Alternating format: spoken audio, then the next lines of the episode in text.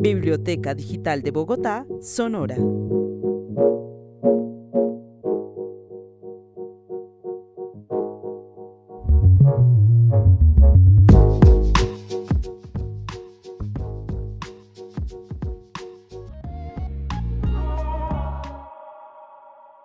Yo pertenezco a este pueblo, que un día, con alegría, fue descubierto por Colón. España me dio su lengua y su cultura, pero después de 500 años, una gran parte de los pueblos de América sufren la opresión y exterminio. 15 millones de niños mueren cada año gritando socorro en castellano. Por favor, pido justicia al Tribunal de la Historia.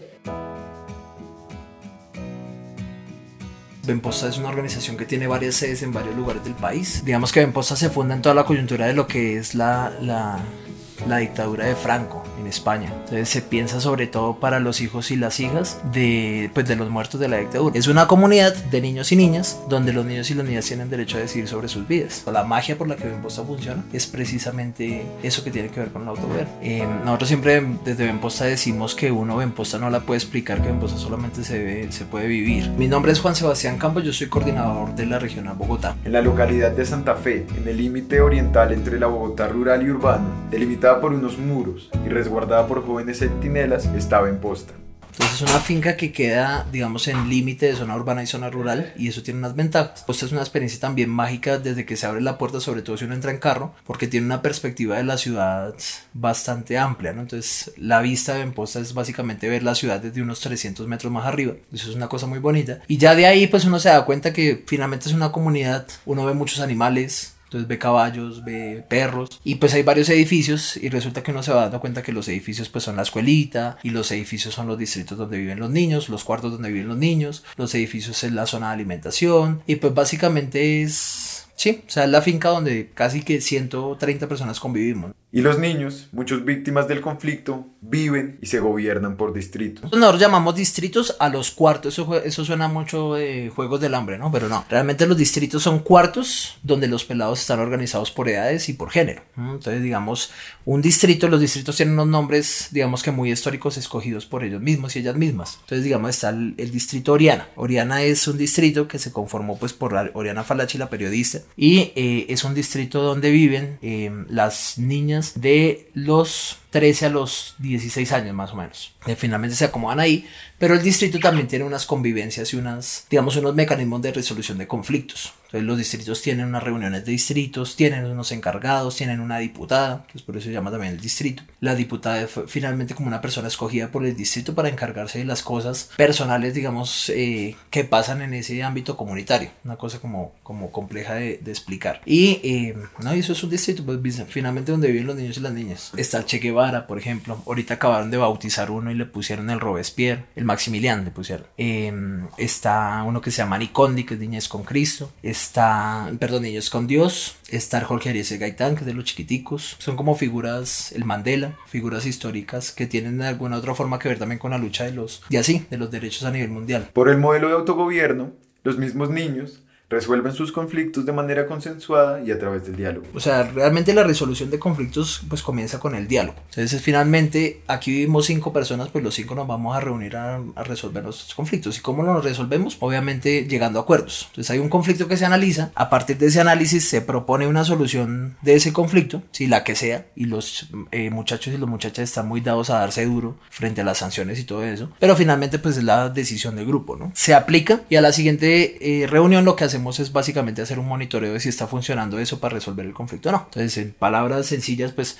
¿qué vamos a hacer con las personas que nos peleamos? Por ejemplo, entonces las personas que nos peleamos decidimos aquí en esta reunión que nos vamos a abrazar durante un día. No sé, estoy diciendo una estupidez. Y vamos a ver si eso realmente nos hace, nos hace que dejemos de pelearnos o al contrario, si nos saca más la piedra y nos vamos a pelear más. Y eso es lo que se va analizando día por día. Es un sistema que es muy lento porque implica muchísimas reuniones y normalmente los conflictos no se solucionan ni de primera ni de séptima, ni de, sino que tiene que pasar mucho tiempo. Pero es un sistema primero que asegura la participación directa, o sea que yo me sienta escuchado. Y segundo, eh, que a través del, del, tiempo pues ha demostrado que funciona. La idea de Benposta es ayudar a los niños a formular un proyecto de vida. Benposta se funda con esa idea, vamos a trabajar con cualquier niño o niña que llegue a Benposta. Obviamente por la coyuntura del país, eh, estamos en un país con un conflicto armado interno, hay muchas víctimas de conflicto armado, especialmente víctimas de reclutamiento, y Benposta desde el año 2000-2001 se especializa en el trabajo con niños y niñas, pues víctimas de situaciones relacionadas al conflicto armado. Decía el cura que nosotros íbamos a trabajar con niños y con niñas, y esa era como la, la, misión. Entonces, independientemente de su situación,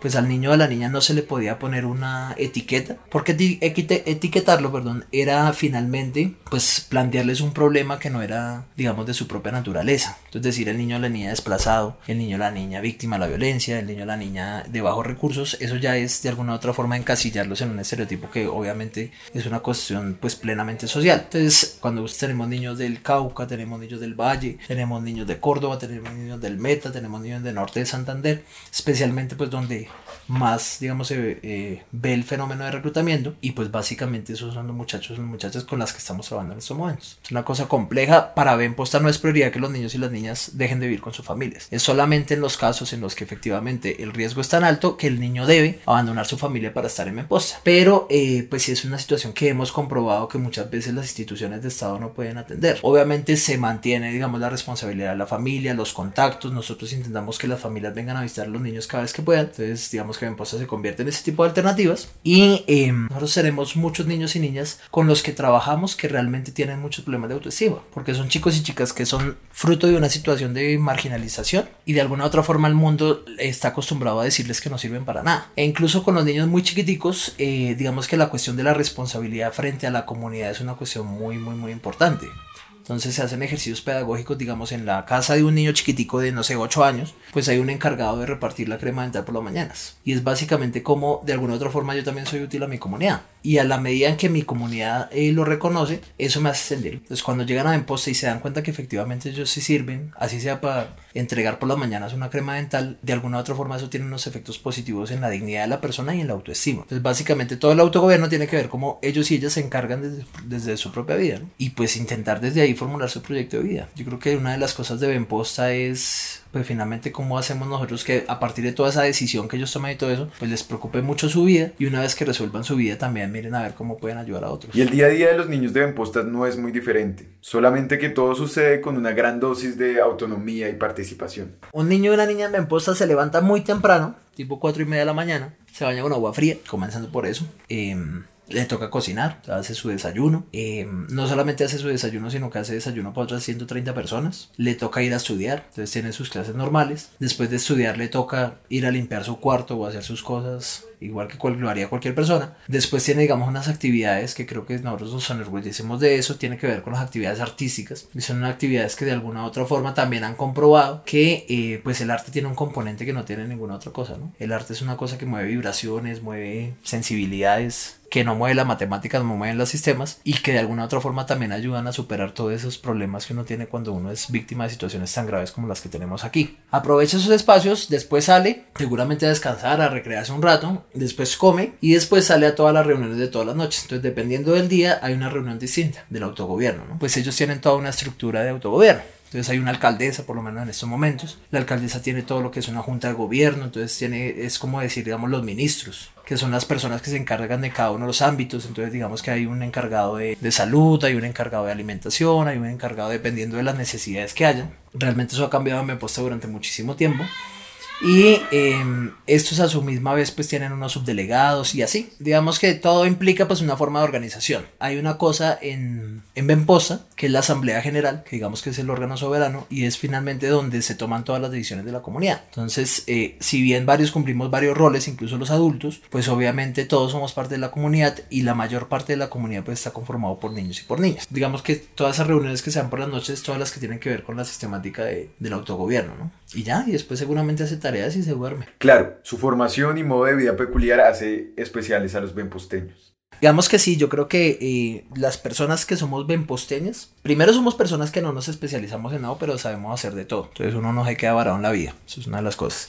Segundo, eh, lo que yo le decía al comienzo, pues tenemos una comprensión distinta del, del, mundo, ¿no? Nos acostumbramos a vivir con 100 personas, entonces tenemos una concepción de, de identidad distinta, de lo que es una identidad, digamos, comunitaria. Todo, de todas formas, le desarrolla a uno cierto tipo de sensibilidad social, ¿no? En un país donde la información es tan, tan difícil, de, de tan difícil acceso. Entonces siempre eso le da a uno una perspectiva totalmente distinta, digamos, no es la vida de un niño de un colegio que puede que no conozca mucho de la realidad del país. Pero en Benposta nada es obligatorio. Sí, Benposta, si bien tiene un murito chiquitico como de dos metros, pues finalmente los niños y las niñas están aquí por una cuestión voluntaria. Los niños y las niñas están aquí porque quieren, no tienen unos lujos muy grandes, pero sí se dan cuenta que de alguna otra forma Benposta puede apoyarlos en la construcción de sus proyectos de vida.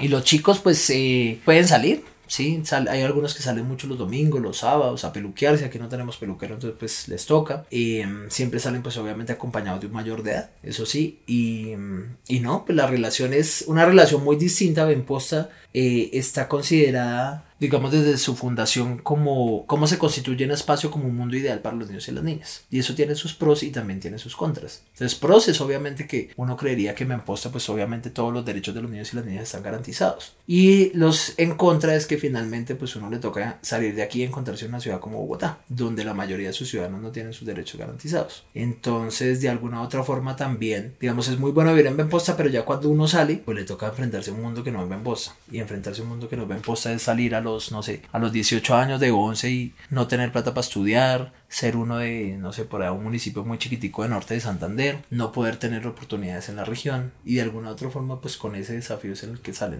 Juan estuvo en medio de dos mundos, su experiencia es diferente a la del resto de los benposteños. Siempre digamos que tuve mucha suerte. Mi padre es español, entonces mi padre ingresa a Benposta muy pequeñito y él después conoce a mi madre, mi madre sí vive aquí en Bogotá para esa época, tiene muchos problemas digamos familiares y ella resulta en la propuesta de Benposta pues por sus necesidades. Ellos se conocen aquí, se enamoran y tienen solamente cinco hijos. Mi madre es profesora y pues mi padre también estuvo mucho, muy, eh, muy metido mucho tiempo en, en, la educación. Entonces tuve el, pues la facilidad de obtener siempre buenos resultados en el colegio, buenos resultados en evaluaciones.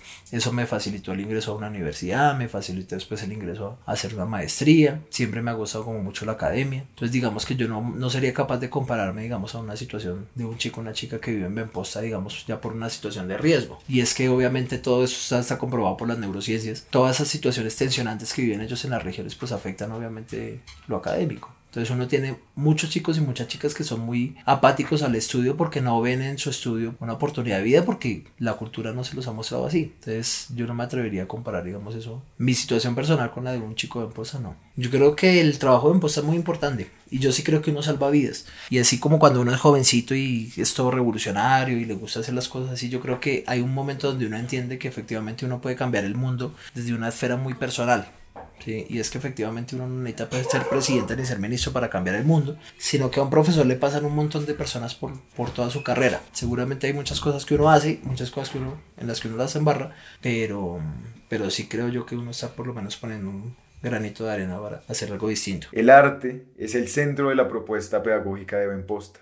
Sí, lo que pasa es que la oferta de artes ha sido histórica. Entonces el cura, el cura desde su fundación, él era una familia circense y él se monta todo un espectáculo grandísimo con niños y niñas, que es el Circo de los Muchachos, que se vuelve muy famoso, eso en esa época era como hablar del Circo del Sol, y eh, de alguna otra forma, digamos que el arte se piensa como centro de la propuesta pedagógica de Benposta. Entonces también en distintas, distintos momentos del tiempo, por coincidencias, ha habido como varios énfasis. Entonces, Benposta llega a Colombia, a Colombia, por ejemplo, y em, el circo se desmonta porque la mayoría de españoles que eran de los del circo se devuelven a España, terminan en Tocancipá, por ejemplo, y en Tocancipá los niños y las niñas de Benposta iban a cantar a la iglesia y cantaban tan mal que se encuentra una familia que es corista, que es la familia Guillén, y empieza a darles clases de coro y eso como en dos años se convierten en, en premio polifónico internacional y todo. Después hay un momento donde se monta toda una escuela de danza y eh, de una, sí, una compañía de danza y música de Ben Post, que es todo lo que tiene que ver con el folclore. También se crea como un espectáculo muy, muy, muy famoso. Sí, se presenta mucho, mucho tiempo en el Jorge Gaitán. Se vuelve premio con cultura también. Y en ese momento, pues se da como todo, el,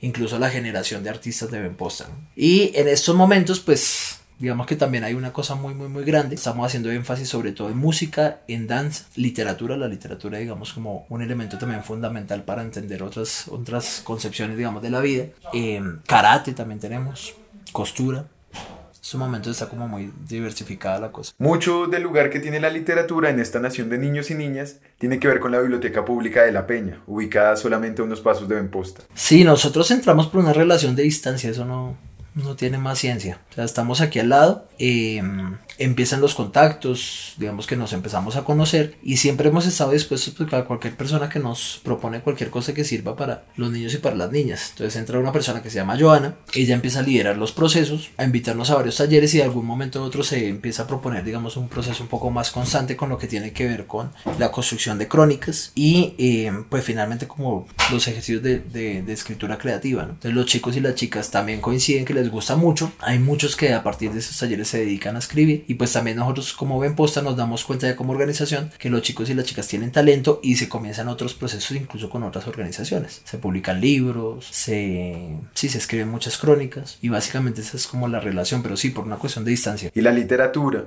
los ejercicios creativos funcionan para los niños en diferentes niveles. Pues yo creo que la literatura, primero, pues obviamente como arte, lo que yo decía ahorita, tiene unos elementos que no puede explicar pues ninguna otra cosa, ni la matemática, ni el inglés, ni eso por un lado. Y por otro lado, yo sí creo que la literatura tiene, digamos, la facilidad de desarrollar unos.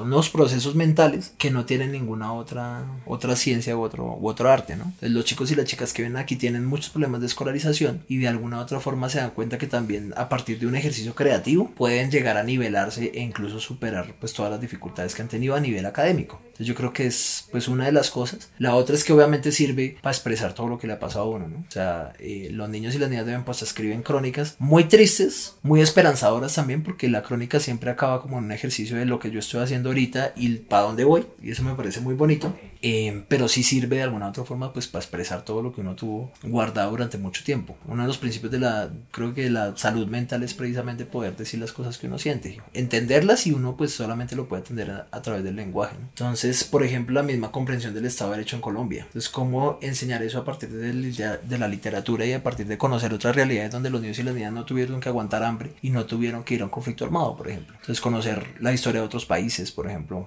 Había muchos profesores que me criticaban precisamente por eso, Pero yo creo que la literatura está uno para darle más alas de ir a alcanzar otros mundos a los que uno nunca se imagina que pudo llegar. La disciplina y la perseverancia son algunas de las huellas de los benposteños de las habilidades que logran a través de la participación y el autogobierno. Pues hay una cosa importantísima, hermano, y es que yo creo que para cualquier cosa se necesita disciplina. Y a uno desde pequeñito, desde el colegio, le, enseñan que la disciplina es una cosa exterior. Y ahí es cuando falla toda la cuestión de la disciplina. Porque cuando uno no lo están viendo, y eso pasa mucho con los niños, pues si uno no tiene internalizado que necesita disciplina para las cosas, pues uno se hace loco y no hace nada. Mm. Y yo creo que la propuesta del autogobierno precisamente incide en eso, en que uno es el mismo que escoge las reglas, uno es el mismo que se pone sus caminos y finalmente uno es el mismo que decide qué es lo que va a hacer con su vida o no va a hacer con su vida. Entonces, digamos, esa cuestión de la disciplina como una cosa interior y una cosa importante, em, creo que es una cosa que tenemos todos los benposteños, ¿sí? Los benposteños nos levantamos temprano, trabajamos bastante, también como que disfrutamos mucho de los momentos cuando no estamos trabajando, por ejemplo. Y yo creo que eso de alguna u otra forma también lo, lo lleva a uno, primero a ser una persona muy tranquila y segundo, pues a lograr paso a paso lo que uno se propone. Pero la experiencia en Benposta se acaba y eso es parte vital del proyecto. Benposta primero no pretende ser una propuesta permanente. O sea, si nosotros fuéramos una propuesta permanente, creo que ya estaría mal planteado desde el comienzo. No, no hay una edad límite, pero sí se espera que cuando un niño o una niña acabe su once, por ejemplo, pueda proponer su proyecto de vida. Y puede que ese proyecto de vida coincida o no con los mismos ideales de Benposta. Entonces, pues si finalmente usted quiere ser médico y aquí no ve cómo ser médico, pues se espera que Benposta también le haya dado los, las herramientas para poder resolver afuera. Con todas las dificultades que podría tener uno para pagarse una carrera de medicina, pero si uno espera que los muchachos finalmente puedan salir y puedan resolver sus vidas afuera. Y hay muchos, por ejemplo en mi caso, que consideramos que Benposta también es un proyecto de vida. Entonces por eso nos quedamos aquí aquí la psicóloga, los profesores, eh, la gente de administración, pues todos de alguna u otra forma llevamos, no sé, más de 20 años viviendo en Posta precisamente por eso, que decidimos que Benposta podía ser nuestro proyecto de vida. Y hay varios que están acá, digamos el profesor de música, una de las personas que trabaja con las niñas. Y hay otros que lo que yo digo, pues resolvieron, ¿no? Yo tengo un compañero, por ejemplo, que es contador ahora, trabajó mucho tiempo en el aeropuerto, tan pronto salió aquí, empezó a, a trabajar en el aeropuerto así, haciéndole señalecitas a los, a los aviones. Y pues con eso tuvo la oportunidad de pagarse su carrera, le tocó muy duro, pues él estudiaba todo el día y le tocaba hacer todos los turnos de los aviones por las noches. Pero pues finalmente lo logró y ahí está. Entonces también hay como muchas historias, muchos de ellos son artistas. Yo soy de la generación, digamos, de los artistas de Benposta y muchos de ellos pues viven ahora del baile, del teatro, de la música. Mm, les ha ido muy bien. Entonces era lo que yo decía ahorita, pues finalmente eh, Benposta no, digamos, lo limita a uno en lo que uno quiera o no quiera, pero sí lo enseña que cualquier cosa que uno pueda hacer, pues primero que la pueda hacer y segundo que sí puede ser uno muy bueno haciéndola. Cuando se trabaja tan de cerca con el conflicto y sus víctimas, hay una postura directa por la paz. Esta es la de Benposta. Nosotros hemos estado buscando y construyendo la paz en el país desde hace mucho tiempo. Nosotros sí creemos pues que paz no es simplemente unos acuerdos que se hacen entre dos grupos. La paz, y eso está comprobado en Colombia, tiene que ver con una garantía de derechos. ¿no? Finalmente si uno tiene acceso a la educación, a la salud, a todos los compromisos que, eh, digamos, con los que debería estar, valga la redundancia, comprometido el Estado, pues eh, no habría guerra en este país. La guerra tiene unas causas estructurales que hay que resolver para poder hablar de paz y de alguna u otra forma nosotros pues hemos estado trabajando en esas causas, por lo menos, si bien no a nivel estatal, pues con las familias eh, que han tenido acceso a imposta. Entonces, cómo resolver los problemas de las niñas antes de que se les den para que efectivamente pues tengan unas oportunidades de decisión, pero de decisión también con unas oportunidades un poco más, más reales, ¿no? De estudio, de, de carreras. Entonces yo sí creo que esas, pues esa es la postura, digamos, de, de, de imposta frente a la paz. Todos tenemos una opinión de la guerra que es muy salida, digamos, muy fría, ¿sí? Cuando uno ya conoce personas que han sido afectadas por la guerra, de alguna u otra forma uno cree, crea una sensibilidad y se da cuenta pues que la guerra es un fenómeno muy, muy, muy, muy, muy, muy complejo y que se tira las vidas y que deja muchos traumas. Y no, no me refiero a traumas psicológicos que no se puedan superar, sino que mm, quita muchos tiempos, ¿no? Quita muchos tiempos y deja muchos dolores. Entonces yo creo que ya a nivel personal, pues obviamente la guerra no se le desea a nadie. Creo que como seres humanos todavía no hemos entendido como humanidad y como raza que efectivamente debemos apostarle al bienestar de todas las personas independientemente de lo que pensemos. Pues Benposta no debería seguir existiendo. Benposta existe en la medida en que no tenemos un Estado sólido que garantice los derechos de los niños y las niñas. Yo creo que al contrario, el ideal es que Benposta no exista. Así que el Estado tenga la capacidad para efectivamente ser eh, garante de los derechos de los niños y las niñas. Pero en la medida en que eso no pasa en Colombia, pues tendremos mucho trabajo que hacer también las organizaciones, digamos, de, de naturaleza privada. Este tribunal de la historia proclama amnistía general para los muertos que a pesar de sus desatinos dieron a luz un nuevo mundo. Se llama juicio a todos los gobernantes actuales de Hispanoamérica y Europa. Este tribunal os hace reos de la agonía de estos pueblos y os condena a ser deportores durante toda la vida en las pirámides de Arlequines, símbolo del nuevo orden moral que hoy proclamamos. Desde Europa, Asia, África, América y Oceanía llegan los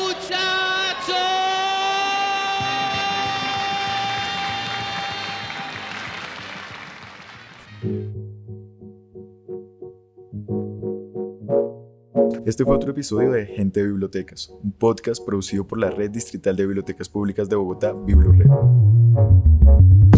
La grabación se realizó en Benposta, ubicada en el barrio La Peña de la localidad de Santa Fe. Un agradecimiento especial a Juan Sebastián Campos, que desde Benposta trabaja con la Biblioteca de La Peña.